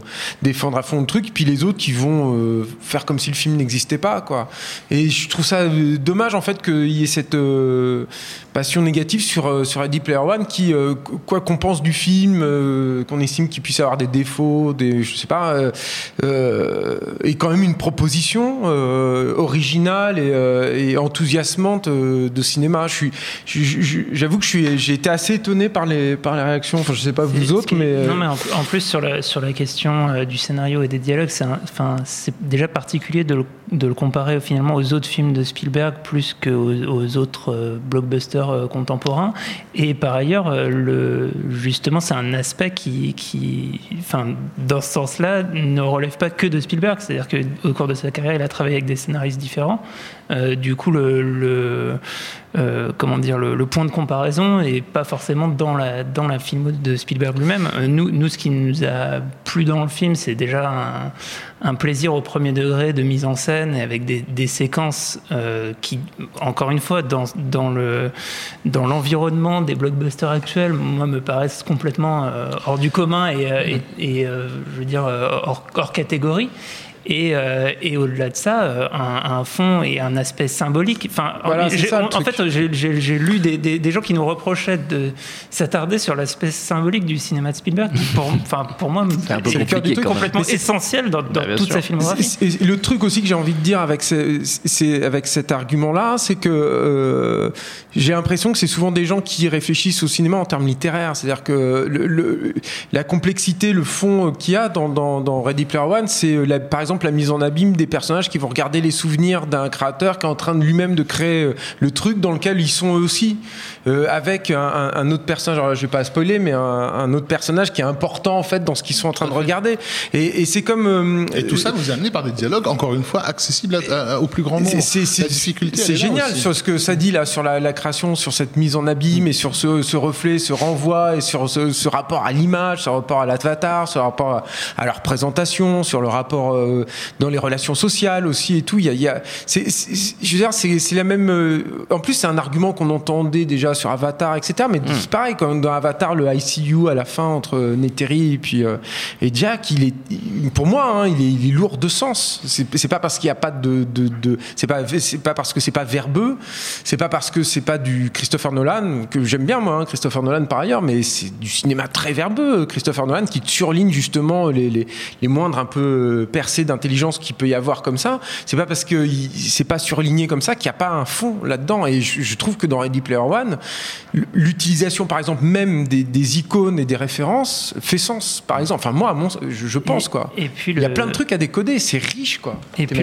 le scénario, c'est pas quelque chose qui se lit, c'est-à-dire que, enfin, on peut, on peut le lire, mais c'est complètement autre chose. C'est-à-dire que on- ça me paraît absurde de, de, de décorréler euh, le scénario dans sa forme écrite, c'est-à-dire à la fois euh, à la fois la structure de l'histoire et les dialogues de ce qui se passe à l'écran, parce que justement, euh, enfin, re- regarder le ouais. film en fermant les et yeux. Des, éléments, et des éléments que tu captes aussi, parce que je truc. vois Bah oui, ça- beaucoup, beaucoup de gens qui film- parlent des- du, du scénario des films, qui n'aiment pas. Euh, je-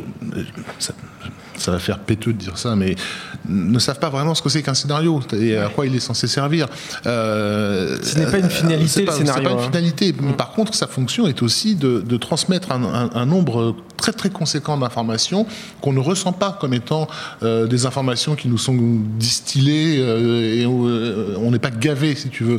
Euh, contrairement, justement, encore une fois, j'aime bien Nolan, mais ces, ces séquences de dialogue qui n'en finissent pas, c'est juste pas possible. Euh, les films qui se font accuser d'être des films simplistes, c'est des films comme euh, Mad Max Fury Road, euh, Gravity, Gravity euh, Pacific Rim, j'en oublie encore dans le lot, Avatar. Av- Av- Avatar, moi j'ai passé six mois à penser à ce film et à tout ce qu'il voulait dire. Donc essayez de me convaincre que ce scénario est, est- est- est nul. Il y, a un, il y a un truc pour un contre-argument qui est très concret en fait là-dessus, qui est vachement intéressant d'ailleurs, c'est dans les bonus de, de Gravity où il y a un bonus uniquement sur l'écriture du scénario et euh, qui n'est pas assez long d'ailleurs à mon sens, mais euh, mais je, trouve que c'est intéressant pour euh, justement ce, genre d'argument parce que euh, on voit euh, où se concentrent en fait les efforts des, scénaristes et des écrivains en fait. Et, en quoi c'est compliqué en fait d'écrire un scénario comme Gravity et pourquoi c'est un film écrit? Profondément écrit. C'est pas juste, euh, bah voilà, elle a un accident, puis elle va tourner autour de la Terre et elle va arriver sur des, sur des trucs. Non, c'est, c'est, il- c'est profondément écrit, justement. c'est ça, c'est qui est marrant. La- à une époque, c'était, j'ai l'impression que c'était plus explicite euh, et plus explicitement compris, notamment je pense aux années, aux années 40, dans le Hollywood des années 40, que la plus grande classe, c'était d'être invisible, euh, en- au niveau de sa mise en scène comme au niveau de l'écriture. C'est-à-dire qu'on on considérait que si tu arrivais à être euh, brillant, À ne pas sentir l'auteur. et, et à pas sentir l'auteur, à donner l'impression de facilité, c'était le meilleur des meilleurs.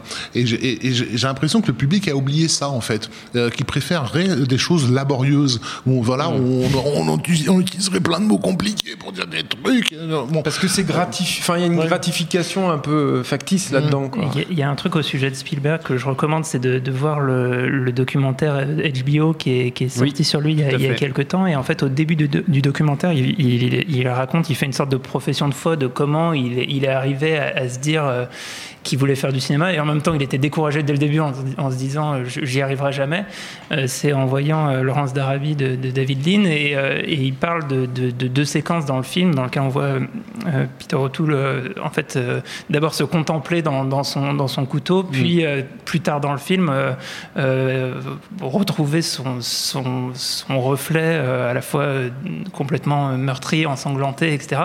Et il disait, bah voilà, en, deux séquences d'une simplicité extrême, euh, j'ai compris quelque chose qui me dépasse complètement et qui, et qui, euh, et qui, me, et qui me bouleverse. Et, euh, et, et voilà, si tu lis ça sur un scénario, tu peux avoir l'impression que c'est simple, tu peux avoir l'impression que c'est pas intéressant ou que c'est débile. Sauf que en fait c'est grandiose et c'est ça le cinéma et c'est ça qui anime Spielberg et c'est ça qu'il y a aussi dans Ready Player One.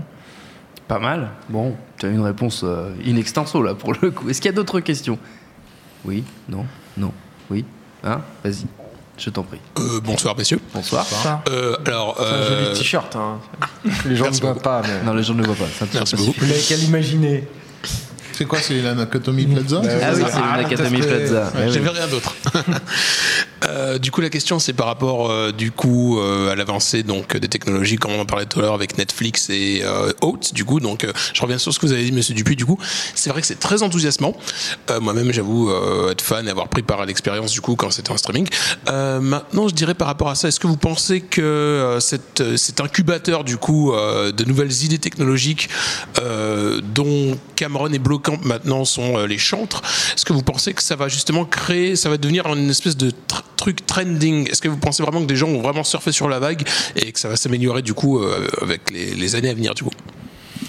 Euh, Il y a deux choses. Moi, je pense que ça, ça serait euh, trending, comme vous dites, enfin, ce serait tendance et ce serait une, une vague s'il y avait un modèle économique déjà. hein. Là, euh, Oui. c'est un peu suicidaire hein, ce qu'il fait, hein, Blomkamp. hein. C'est c'est compliqué, à mon avis. hein. Je pense que son agent, il doit tirer grave la gueule, quoi. Ça doit, ça doit pas être la joie hein, quand il va le voir. Donc, euh, il y, a, y a ça. Après, moi, le truc, et ce, ce qu'on ce qu'on disait tout à l'heure, et c'est aussi pour ça que je pense que c'était intéressant de parler d'autres, c'est que euh, il y a c'est une évolution en fait. C'est une, évolution euh, comme pour Netflix, organique, euh, qui euh, de la même façon que je pense que le cinéma virtuel est une évolution logique vers laquelle le cinéma se dirige de toute façon. Et il y a une fatalité en fait là-dedans. Je pense que il y a quelque part dans le projet de une évolution assez logique dans la, façon de concevoir et de réfléchir au film et de toucher le public. Quoi. Je sais pas si ça répond à vos, à questions.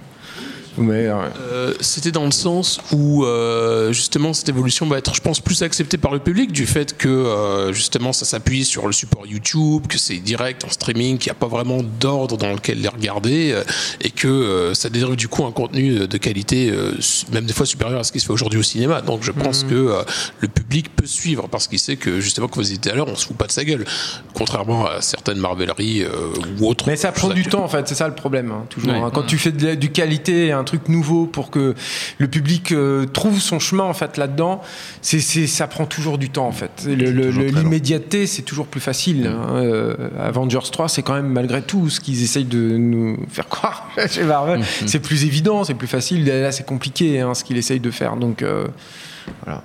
Et la si complexité, c'est toujours plus compliqué. Est-ce qu'il y a d'autres euh, Ah, merci, questions merci Non, Thomas. toujours pas. Non. pour un abruti. Pourquoi La complexité, c'est toujours compliqué. C'est ça que j'ai dit J'ai dit ça Ouais. Putain, j'ai- j'ai- j'ai- j'ai- j'ai- Tu es j'ai- fatigué. j'ai- Je suis fatigué, j'ai dit des trucs complètement débiles. Euh, eh bien écoutez, s'il n'y a plus de questions, hein, si on avait une dernière question qui m'a fait rire, parce qu'on pouvait y répondre de manière très rapide, c'était Sacha encore euh, qui nous demandait notre alien préféré. Alors vous avez chacun, euh, vous dites le, le chiffre, votre alien préféré. Ton alien préféré. Deux. Voilà. Alien avec un S. Oui. Euh, le 1 quand même, ouais, je crois. Je sais pas, c'est dur. hein. Ouais, c'est super dur. est- Je suis, je suis partagé. partagé. Ouais, Ouais, je suis dur. vraiment partagé ouais. entre euh, les deux derniers.